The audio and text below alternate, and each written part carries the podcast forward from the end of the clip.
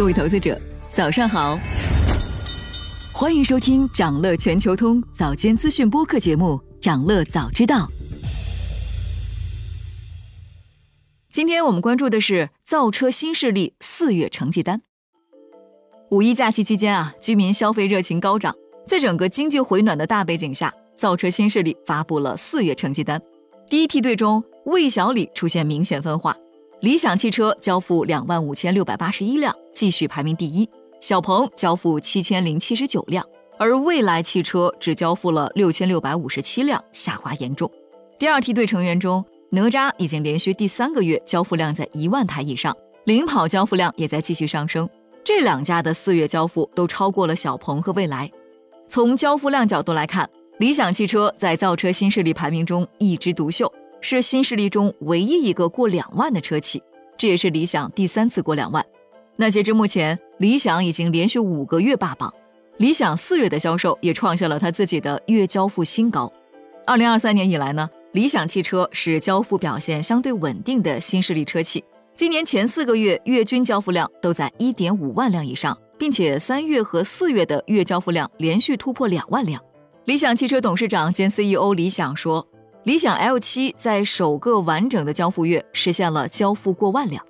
那根据公司规划，到二零二五年将形成一款超级旗舰车型加五款增程电动车型加五款高压纯电车型的产品布局。”理想的第一款纯电产品可能将在今年年底推出。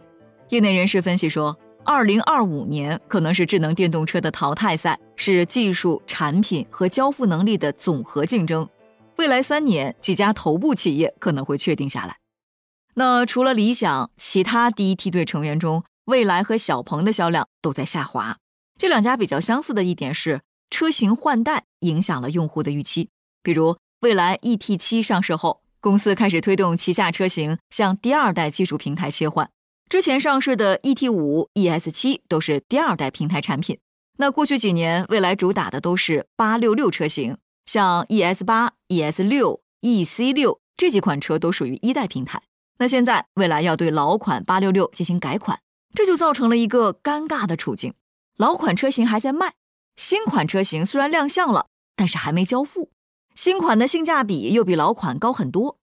此外，蔚来曾经公开表示不参与价格战，但是今年二月对部分老款 ES 八、ES 六和 EC 六车型降价促销，这就导致潜在购车者的观望情绪越来越浓厚。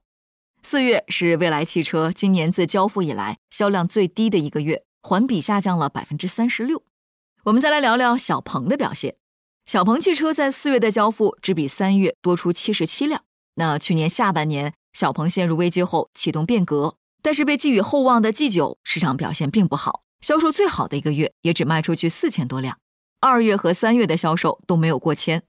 小鹏 P7 的升级版 P7i 加上了激光雷达，在新版推出前，老版的销量一路下滑。然而新版的市场反馈也很一般，业内评价小鹏目前的尴尬是老款车型增长乏力，新款车型又不给力。所以增长很难提速。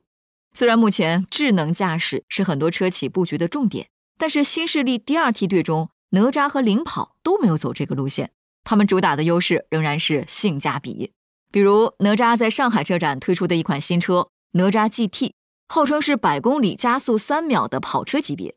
那作为一款新能源跑车，官方指导售价在十七点八八万元到二十二点六八万元之间，因此饱受争议。分析认为，新车产品力叠加购车权益，哪吒 GT 在价格方面具有一定的优势。此外，在哪吒四月交付的一万一千零八十台新车中，高端车型哪吒 S 占了两千二百三十七台，环比提升百分之一；而领跑四月共计交付新车八千七百二十六台，环比增长百分之四十一。其中 C 系列车型占比超过百分之八十三，显示出领跑正在逐渐扭转对微型车的依赖。第二梯队中增长比较快的新势力品牌还包括吉利汽车旗下的极氪。极氪四月份共交付新车八千一百零一辆，同比增长百分之二百七十九，环比增长百分之二十一点六，连续三个月保持增长。截至四月份，极氪累计交付已经超过十万辆。总的来说呢，从新势力车企四月份的表现来看，很多品牌的交付和销售都不稳定。同比下滑和销量波动成为常态。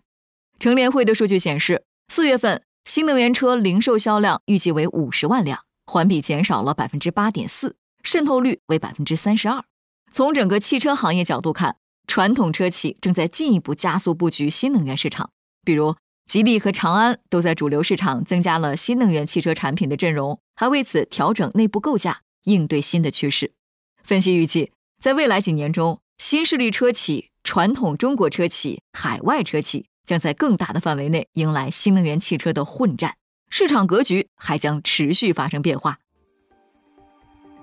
想了解更多新鲜资讯，与牛人探讨投资干货，现在就点击节目 show notes 中的链接，进入掌乐全球通 app。